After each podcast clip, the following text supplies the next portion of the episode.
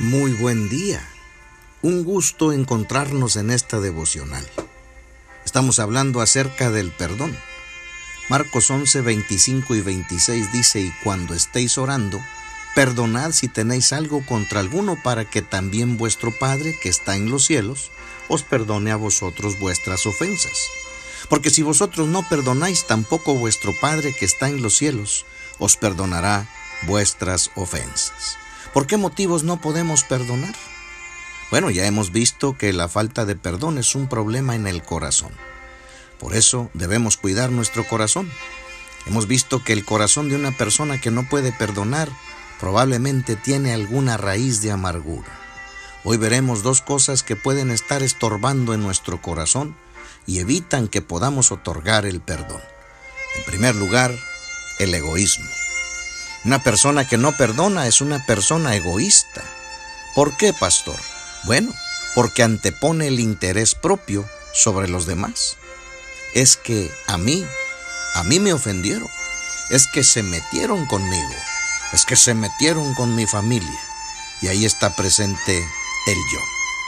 Sobre todo cuando la persona que le ofende se acerca y le pide perdón y esta persona no se le otorga, es una persona egoísta, porque no sabe dar. El perdón es algo que se da, que se otorga. Cuando uno no perdona, no está dando. Jesús pudo perdonar aún aquellos que lo clavaron en la cruz cuando ellos no le pidieron perdón. Dijo, perdónales porque no saben lo que hacen. Y es que Jesús se dio a sí mismo y lo hizo en una forma íntegra, completa, por eso Él pudo perdonar.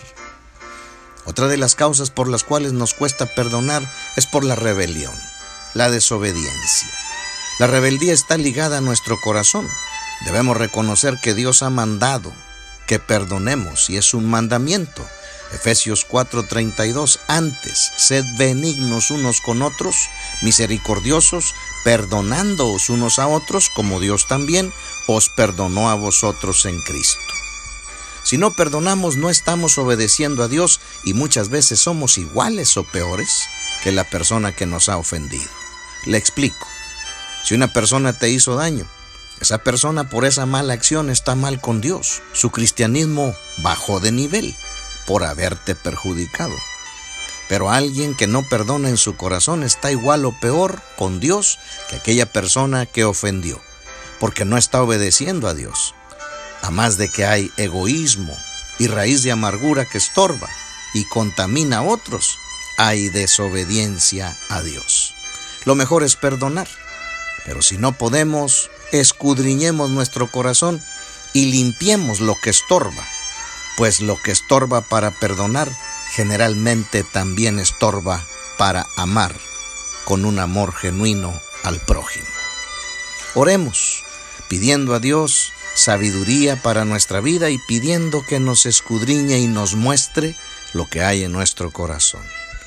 Dios y Padre nuestro, en el nombre de Cristo, dedicamos este día a ti y pedimos tu bendición.